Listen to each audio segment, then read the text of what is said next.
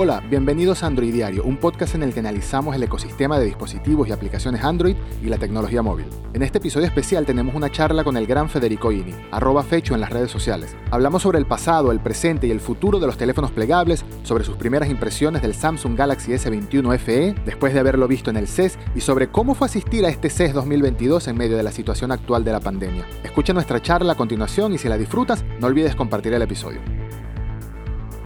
Bueno, Federico Ini, uno de los periodistas más importantes en materia de tecnología y de entretenimiento también en la Argentina y en Latinoamérica, me atrevería a decir. ¿Cómo está, Fede? Muchas gracias por estar acá de invitado en el podcast. Muchas gracias a vos, me dejaste arriba, muy arriba la presentación. Voy a intentar. Gracias, te, agradezco, te agradezco muchísimo. Bien, bien, acá recuperando de las consecuencias de la feria de tecnología más grande del mundo, podemos decir. Sí, eso, eso se sobreentiende a qué te refieres y me alegra mucho que te estés recuperando y que ya pronto estés 100% reactivo y todo bien. Eh, pero es que es así, o sea, tienes una trayectoria muy buena en materia de tecnología y muy importante y me, estoy muy entusiasmado de tenerte aquí invitado y de charlar de algunas cositas al respecto del CES también, ¿no? De, de, lo que fue este CES extraño en manera presencial y no presencial. Muchas marcas se bajaron días antes del evento incluso. Y ya nos empezamos a preguntar qué va a pasar con el mobile, qué va a pasar con la E3, aunque ya la E3 dijo que no va en presencial. Y no sé, ¿qué te pareció? Em, em, podemos empezar por ahí. ¿Qué te pareció este CES 2022 en comparación a todos los anteriores que has cubierto? Mira, este creo que fue mi CES número 12 o 13 que cubro. Yo fui por primera vez en 2010 eh, estuve en todos excepto en el 2021 que fue digital. Fue muy raro eh, para quienes em, caminamos la feria hace más de una década, ver un cuarto de la gente. Yo miraba y, mi estimación era un tercio, un cuarto.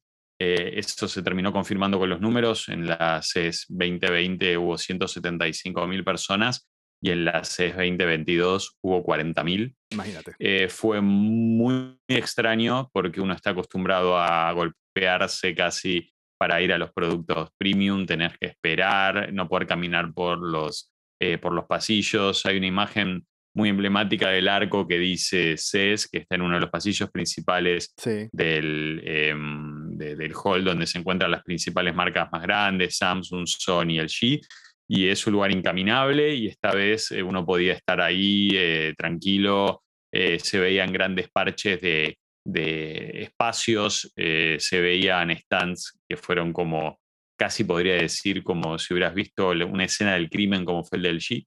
Mm, sí, sí. Cuando marcan los cuerpos en el piso. Básicamente. Eso, entonces estaba, era, era como que estaba la carcasa del stand y tenía las marcas como del cadáver de donde había estado en cada año las entradas faraónicas, todo eso era, era raro.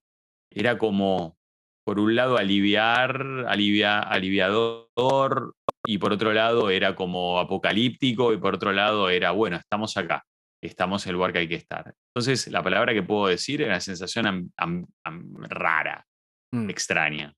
Sí, claro, tan vacío, tan... Eh, es que yo me di cuenta que mucha gente tuvo la oportunidad, por ejemplo, de pasar por uno de los stands más curiosos, que era el de el robot este con inteligencia artificial que hizo la marca británica. Me encontraba con videos en TikTok, en, sí, en TikTok, en Instagram, en Twitter, en medios. Todo el mundo tuvo chance de hablar con el robot rato largo. Y yo decía, en un CES común, en un CES más poblado, esto no pasa. Tienes que hacer una fila y 30 segundos máximo vas a estar con el, con el producto grabando y haciendo alguna cobertura, ¿no? Exactamente, ir y pedir una entrevista y que te digan, mira, tenemos el schedule lleno, eso no me pasó en ningún lado, ibas y podías eh, ver absolutamente todo. Hay una plaza muy grande que está enfrente de los halls principales del North Hall, eh, que es donde está Google, donde está BMW, que tenía su auto que cambiaba de color, que fue otra de las grandes cosas que todos fuimos a grabar. Eh, y, y, sin lugar a dudas, era, era un poco, mira, vos pensás que es todo tan incierto con esto de la nueva normalidad, por llamarlo así, que ya ni, siquiera me animaría a decir que es una nueva normalidad porque está todo bastante anormal ahora con todo lo que es Omicron. Eh, que cuando nosotros llegamos estaba la pauta de que iba a haber que testearse para ir a la feria, es más, llegábamos y nos daban kits de testeos y esos kits después no terminaron siendo obligatorios eh, y muchos terminamos haciéndonos autotest o por curiosidad de nuestro estado o sencillamente porque quizás sí había algún otro evento privado, como alguna fiesta o algo, donde te decían, eh, mira, tenés que venir testeado, ¿no? Tenés que venir habiéndote hecho la prueba. Eh, entonces, em, eh, hay otra anécdota graciosa, a mí me confirman el, graciosa, a mí me confirman el viaje de un 30 de diciembre, más o menos, aunque no lo creas, me sacan, sacamos los pasajes muy sobre la fecha, muy, muy, muy, y yo no estaba acreditado a CES. Normalmente te hacen llenar una serie de formularios, más allá de que tengas el historial que tengas. Eh, tenés que llenar un montón de cosas, mandar pruebas de en qué medio trabajás, mandar tus notas, mandar... Y alguien lo revisa y al otro día, a los dos días, a los tres días, te dan una respuesta. Yo mandé mi, petición y literalmente terminé de mandar send y tenía un mail de CES diciendo confirmado. O sea, a ese, a ese nivel. Por favor, vengan. Por favor, vengan, o al menos, bueno, más o menos vos eras confiable. Antes, eh, por más de tu historial, volví a validarte. Esta vez se ve que pesó eso. Y en cuanto al mobile y en cuanto a la E3, E3 confirmó que es digital, o después había un ruido que sí, que no. Yo el mobile lo veo con muy pocas chances de suceder. Sí. ¿Te suena, Con, suena familiar a lo que pasó en 2020, que poco a poco las marcas se fueron bajando días antes, semanas antes, hasta que pasó lo que pasó, en ese primer año de pandemia. Yo siento eso, que después de ese 2020, que para muchos fue el evento, un super spreader, donde de ahí en adelante eh, llega el COVID fuerte a Estados Unidos, hay teorías al respecto, si fue el lugar donde se distribuyó eh, parte de, este virus. Yo siento que mobile tiene serios peligros de, no existir. Mm. Pero bueno, al menos sé que confirmadas más de dos marcas, sé que no van a estar. Eh, una no lo confirma en público, si no puedo decir, pero siento que hay marcas grandes que, no, que no van a estar. Sí, seguramente. Sony fue la primera que lo hizo público, ¿no? Y el G fue la que le dio la, estocada eh, de 2020. el G, cuando se baja el G, es la que, la que hace el efecto catarata y todos se terminan bajando. Eh, así que, no sé, ojalá me equivoque. También cuando haces estos eventos, ahora me parece que la pregunta subyacente es ¿a qué precio? Mm, ¿A qué precio? Viste que todos los, eh, muchos de los medios más importantes, de Verge, CNET, creo, todos dijeron no vamos a mandar periodistas, no vamos a exponer a nuestros periodistas a esto. Y siendo uno de los periodistas que fue a trabajar y se volvió infectado, te puede decir, mm, es una pregunta, ¿no? Entiendo toda la lógica, de, pero eh, ¿a, qué, ¿a qué costo de salud, a qué costo de relaciones públicas, a qué costo humano. Eh, hoy en día estos eventos tienen que realizarse en medio de la pandemia. Eh, no soy un, eh, lo que se dice los yankees, un advocate, o no soy un, la persona que le va a poner la cara a ninguna de estas como causas, por decir, de no hagan el mobile, hagan el mobile. Pero sí me lo quiero preguntar, me gustaría, ¿vos qué opinas? Sí, yo entiendo la necesidad de realizar este tipo de eventos, de tratar de vivir en esta nueva normalidad, como dijiste, de que la vida continúa, de que los lanzamientos siguen existiendo, de que los productos siguen llegando, pero creo que actualmente, en este comienzo de 2022, y con el virus como está, con la variante Omicron, que es súper contagiosa, estamos viendo cómo están los casos en Argentina, por ejemplo, más de 100.000 al día, más de 120.000 al día confirmados. Creo que estamos más o menos como al comienzo de 2020, que era, era esa onda, ¿no? Era está en pleno crecimiento, está en plena curva hacia arriba y no sé si deberían llevarse a cabo estos eventos, al menos ahora mismo, no lo sé, no, no lo veo muy sensato. La verdad estoy de acuerdo con vos y me parece que, son momentos donde habría que, poner el foco en la, en la, salud y la integridad de la gente, porque más allá de que hoy en día no, muchas, muchas personas no estén eh, sufriendo las consecuencias de forma tan compleja como antes, y eso se ve reflejado en, en la cantidad de internaciones, eh, el hecho del aislarte, el hecho de tener que muchos quedar eh, eh, varados o quedar fuera de contacto con sus familias, es un costo alto, así que me, parece que no, no son cuestiones menores. Y es mala suerte, básicamente, que le vuelva a tocar al mobile y que le vuelva a tocar al CES, pero ¿qué se va a hacer? ¿no? Es la temporada en la que tocó. Lo que yo me pregunto es qué consecuencias tendrá esto a largo plazo con los eventos como esto, ¿no? Si, si esto siempre, sabes que llevan años hablando de que el E3 is doom, de que se está acabando, de que ya no va a volver a ver, y sigue habiendo y sigue habiendo y sigue habiendo, incluso cuando marcas como Nintendo y PlayStation se bajaron casi de manera definitiva y están haciendo sus propios eventos, pues esto no ayuda mucho, pero al mismo tiempo hay que recordar que estos no son eventos de para los fans o para los consumidores nada más, sino que también se llevan a cabo muchos negocios ahí, así que no creo que se acaben este tipo de eventos, al menos por ahora, este tipo de megaconferencias, ¿no crees? Y no, el mobile, el mobile realmente cuando uno va, eh, la ciudad está tomada y ves la cantidad de, de remises de lujo y de, o sea, nosotros los periodistas vemos una, una, parte muy pequeña, pero la cantidad de cuestión que se hace eh, en, venta de equipos de infraestructura, contratos, contratos con marcas que el consumidor no está tan familiarizado, eh, son realmente como la, la, verdadera, el verdadero corazón, el verdadero motor de la feria, ni hablar a nivel hotelero, a nivel, uno, eh, Barcelona pasa de estar eh, en una situación a estar en el móvil, estar 100% tomada, a tener todo colapsado, a tener todo a pleno, al rojo vivo, y sin eso, bueno, obviamente las consecuencias van a ser, van a ser dolorosas para la ciudad, para los negocios, para el turismo. Pero bueno, nos tocó a todos la pandemia, así que la estamos viviendo. Eh, es algo que es, como dice su nombre, en realidad también es claramente global y es claramente un cambio de paradigma para, para el planeta. Entonces, bueno, veremos. Veremos cómo evoluciona, sí. Eh, volviendo al CES, por supuesto aquí en, este podcast se supone que hablamos más que nada de tecnología móvil, eh, supe que pudiste probar uno de los próximos lanzamientos de Samsung, que es el Galaxy S21 FE, un teléfono que sería el sucesor del S20 FE, que fue el primer Fan Edition que llegó, ¿no? Pero, ¿qué opinas del teléfono? Las primeras impresiones, supongo que lo tuviste un ratito nada más, pero ¿qué, qué, te pareció sobre la mano y comparándolo con, con el S21, que seguramente también lo probaste? Sí, sí, sí. Yo tengo, bueno, un S21 Ultra eh, y vengo de una larga tradición de, de, Galaxies. Me parece una propuesta, me parece una propuesta que me gustó lo que, lo que ofrece.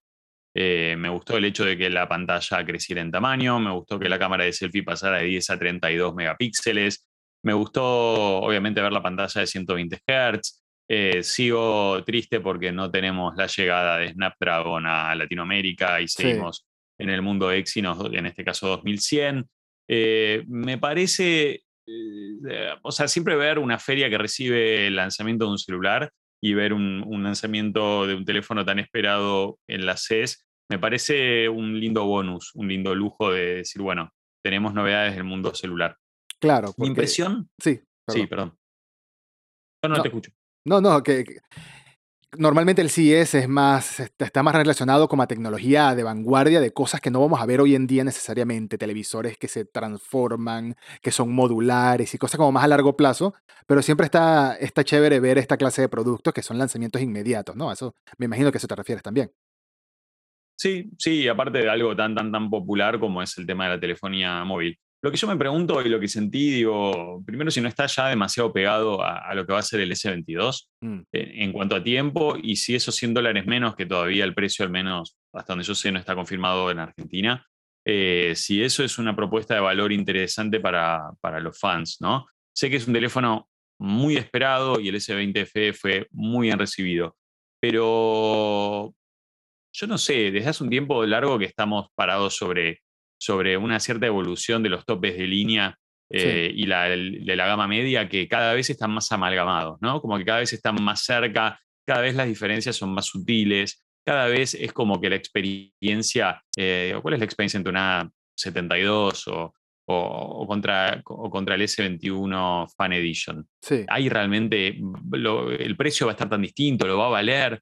Todas estas son preguntas que me parece que, que, que hacen que parte de la recepción que tuvo eh, la noticia del teléfono fuera, fuera un poco como cada vez se borra más esa línea, cuesta eh, diferenciar la gama media alta y la gama alta, y si este teléfono tiene razones eh, para existir a, ese nivel, ¿no? ¿Cuánta gente va a ser ese fan que lo va a ir a buscar con los cambios y con los tuiqueos que tuvo?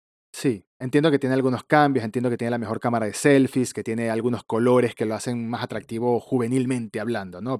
Más, una, más, más de lifestyle, que es algo que se está poniendo muy de moda también en los teléfonos hoy en día. Otra vez, no es nada nuevo, son tendencias que vuelven, pero estoy muy de acuerdo contigo que el timing es lo que me parece raro. Yo me imagino que tendrá algo que ver con el tema de la escasez de componentes, de cómo están las fábricas, de todo eso, pero esto es un teléfono que debería haber llegado como llegó el SE el S20 FE que fue en octubre, si mal no recuerdo, y no tan cerca del siguiente, de la siguiente generación, sobre todo cuando ahora todos los titulares están hablando en el mundo de la tecnología móvil del nuevo Exynos con tarjeta gráfica con GPU de la mano de AMD o del Snapdragon 8 generación 1, que ya son como el, el nuevo tope de gama. Si no hay una diferencia significativa en el precio, veo, veo un posicionamiento complicado para este teléfono, pero bueno, eso ya es sacar la bola de cristal, como dicen, eso es predecir antes de tiempo hay que ver cuando llegue internacionalmente, ¿no? Porque ya está disponible, ya, está, ya lo están probando en algunos países, en España lo probaron, en Estados Unidos lo probaron, pero vamos a ver en el mercado local, acá en Argentina y en Latinoamérica, cuándo lo tenemos. Tú dices que se espera más o menos para finales de enero. Sí, eso era lo prometido. Finales, última semana de enero era lo que había prometido Samsung. Así que, bueno, debería ser dentro de unos días. Sí, dentro de unos días deberíamos estar sabiendo. Y hablando de lo que decías, que me parece muy, muy interesante también de cómo se está difuminando un poco la línea entre lo que es la gama alta y algunos tipos de teléfonos, lo que es un factor que lo diferencia en realidad en uno y el otro, más allá de, sobre todo dentro de la misma marca, ¿no? Y más allá de entre otras marcas, que estamos llegando otra vez a ese punto en que todos son sencillamente rectángulos negros con pantallas y ya, que no, no tienen algo tan diferenciador, además de la experiencia. ¿Qué opinas de, de, esta nueva tendencia, que no es tan nueva, ya lleva algunos años, pero que en el 2021 tuvo como un boom en auge y en popularidad y en cada vez más usuarios de los teléfonos plegables, ¿no? Yo creo que el Z Flip 3 y su precio sobre todo fueron los que dieron este paso a que un usuario se preguntara, una persona fuera a una tienda y viera dos teléfonos casi con el mismo precio, uno plegable, uno no, y dijera, bueno, ¿por qué no? Ya van varios años, ya quizás la tecnología está lista. ¿Qué opinas tú? ¿Le ves futuro a esto a largo plazo? ¿Qué, qué opinas del formato como tal? ¿Qué uso le das? Mira, Edu, a mí me tocó ir a, ver el lanzamiento en Los Ángeles eh, a fines de 2019 del Razor, el, primer celular plegable que lanzó Motorola, que fue como quien. Eh, obviamente había estado, había habido antes otro que era este de la marca de la marca FlexPy, me parece, que, era, que era una suerte de tablet medio horrenda, eh, muy, muy mal terminada. O muy horrenda. Mal, muy horrenda y, muy, y, funcionando muy mal. Pero bueno, me, ya lo había visto, eh, pero bueno, el Motorola fue como el primer teléfono que decía, bueno, esto es un celular con ciertas limitaciones de batería, de cámara y demás, eh, pero fue como el puntapié inicial. Después estuvo Huawei con su tableta que sí presentó en el Mobile World Congress, que era, no sé si estoy diciendo bien las fechas ahora que pienso, Sí, estamos hablando entre 2018 y 2019. Sí, son esos años. sí, entonces 2018 debo haber ido a haber, hecho lo del, Razor a, Los Ángeles fines de 2018. A ver si en 2019 vimos la Huawei, eh, la Mate X, me parece que era la, la tableta que, que, se plegaba en tres. Realmente, realmente los plegables, me parece que el año pasado con el, con el Z Flip y, y, con esto que vos contás de empezar a tener un precio de un tope de gama el acceso a uno de estos dispositivos, o sea, por lo que te comprabas un Galaxy S21 Plus quizá o Ultra, tenías la posibilidad de comprar un Flip. Me parece que hizo que se empezaran a ver más orgánicamente en la calle. Es una tecnología que a mí eh, me entusiasma un montón, me gusta. Sí. sí tiene algo que todavía no perdono como usuario de gama alta, eh, con todos los vicios que tiene, que tiene el hecho de que nosotros tenemos acceso a muchos dispositivos que son eh, a veces em, costosos y que obviamente ante una decisión de compra alguien lo va a pensar muchas veces. Es el hecho de que lo que a mí todavía no me, no me enamora de los plegables es que yo tenga que una experiencia de cámara degradada versus lo que tengo en un Galaxy S21 Ultra o lo que sería un iPhone 13 Pro. Claro. el hecho de que son, dispositivos que me parece que tienen un componente como muy mágico y muy espectacular, se divide entre los que te brindan la experiencia tablet más chica o los que te vuelven a dar la posibilidad de tener un teléfono plegable con tapita como teníamos, entre comillas, hace muchos años, que es el caso del Z Flip, ¿no? O el Razor. Eh, en esos casos, mm, me parece que, el form factor que logra achicarse y que logra entrar eh, en, el, bolsillo de una forma única para, lo que tenés hoy, eh, es muy meritorio y es algo que sí de a poco siento como que va ganando su terreno, más allá que sea marginal eh, en cuanto a la cantidad de teléfonos que se venden, ¿no? A mí me gustan. A mí también, a mí también. Debo confesar que yo no era un believer hasta que tuve en la mano un Razer y después tuve en la mano un Fold, un Fold de segunda generación. Yo no llegué a probar el primer Galaxy Fold, pero el Z Fold 2 sí. Y el primer Razer y el segundo Razer. Y cuando lo tuve en la mano fue que dije, ok, entiendo, sí me gusta me parece súper atractivo, llama la atención un montón en la calle que abras un teléfono para hacer un pago, que lo abras como los teléfonos de hace 20 años. La gente siempre se queda como procesando qué acaba de ver, pero ya hoy es un poquito más común porque están más populares y me imagino que se ven mucho más en la calle, sobre todo en, ciudades grandes, ¿no? Yo creo que el formato tiene, tiene bastante utilidad, sobre todo el tipo tablet tiene bastante utilidad. A mí no me interesa tener un teléfono que sea más portátil, más, más, más pequeño, como es el caso de un Flip o un Razer. Sé que hay mucha gente que le ve uso, sé que es un teléfono muy bonito porque apuesta mucho por lo visual, pero en, el caso de un teléfono de tamaño común y corriente, que cuando lo abre se mm. transforma en algo más grande, me parece, me parece espectacular y creo que por ahí vamos a seguir viendo más teléfonos de este tipo llegar. Ya en el mismo CES mostraron Samsung unos prototipos de pantalla que se doblan en tres partes, que me imagino que la idea es que no tengamos un teléfono que al abrirlo sea tan cuadrado, sino que sea más 16 novenos, ¿no? Que sea más un formato widescreen, un formato más ancho como, como una pantalla común y corriente o una tablet. Yo creo que tiene mucho futuro y de verdad me entusiasma ver cada vez más marcas subiéndose a la tendencia. Ya por ahí Xiaomi tuvo un teléfono tipo el Fold, ahora parece que están a punto de lanzar uno tipo Flip. ¿sí? Oppo lanzó un teléfono hace poco plegable que, que, estuvo haciendo las rondas ahí por Europa eh, y me parece que tiene más ese formato más cuadrado, creo, como al, que vos haces referencia, quizá. Sí. Em, sí creo que hay un componente interesante psicológico en todo este tema de, estos dispositivos, es que, como vos decís, cuando nosotros nos vemos en la calle, o cuando lo vemos en un comercio, se genera ese efecto wow, que por más que uno diga, bueno, ya tiene unos años, es, eh, creo que la gran, gran, gran, gran mayoría de la gente no tuvo contacto con estos dispositivos. Y estos dispositivos empezaron a tener mayor oferta cuando la pandemia explotó. Entonces, todo el componente de ir al trabajo, de ir a una reunión social, de ir a un almuerzo y llevar tu teléfono plegable y compartir la cuestión de la maravilla por la tecnología, porque realmente si lo pensamos, el hecho que, o sea, es la única disrupción desde la llegada del iPhone, si querés, realmente muy, muy, muy notable que, que el iPhone trajo las pantallas multitouch y trajo y toda esa experiencia de una UX, una user interface que se podía eh, modificar de forma completa ante la necesidad y no estar atado a los botones. Claro. El, cambio de las pantallas plegables son realmente ese, esa gran novedad, ese gran cambio que decís, bueno, pasamos de teléfonos que siempre la pantalla más grande, cámaras mejores. Bueno, ahora de repente tenés una pantalla que se puede doblar a, la mitad y ocupar la mitad de espacio.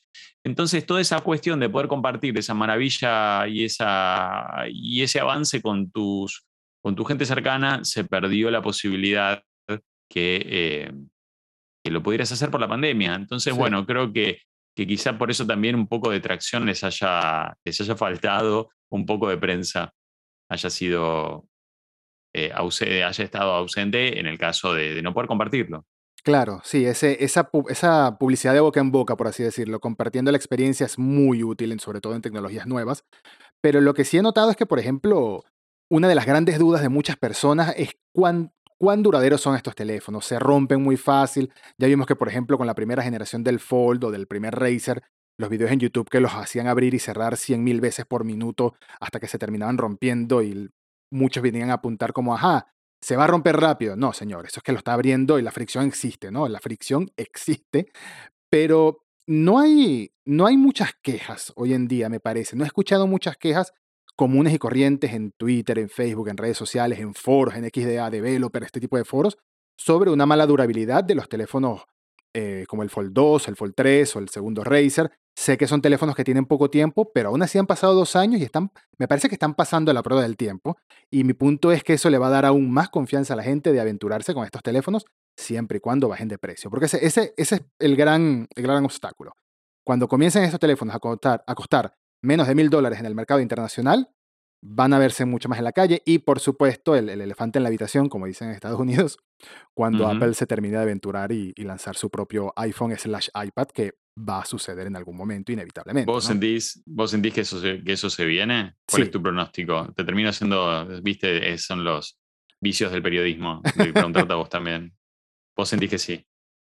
Sí, yo siento que sí. Este año no va a ser, quizás el año que viene. Yo creo que Apple está esperando a que le dé la suficientemente confianza una pantalla producida posiblemente por Samsung, que le produce muchas de sus pantallas al iPhone, como para implementar su propia experiencia. Y no creo que vaya a ser, va a ser como un reemplazo del iPhone mini, pero con conectividad móvil. No sé si lo van a llamar iPhone, no sé si lo van a llamar iPad. Creo que hay un punto medio entre estos dos dispositivos porque sin duda el, el uso está. Cuando he tenido en mis manos teléfonos plegables, me olvido de la tablet me olvido de la tablet. Sencillamente estoy en el teléfono y cuando quiero ver algo más grande, abro el teléfono y se acabó, ¿no? Entonces yo creo que ese punto medio va a ocupar un lugar que van a quedar las tablets muy profesionales, muy potentes, pero las tablets más accesibles van a ir siendo reemplazadas por estos teléfonos que van a ser un dos en uno. Ojalá, sería buenísimo. Esa es mi bola de cristal. me gusta, me gusta, me gusta tu apuesta. ¿eh? Sí, bueno, Federico, muchísimas gracias de verdad por haber compartido este espacio acá en el podcast, por haberme acompañado, por haber charlado, haber compartido tu experiencia en esta y en muchas ferias de tecnología. He quedado muy a gusto con esta conversación y espero que se repita. Muchísimas gracias de nuevo.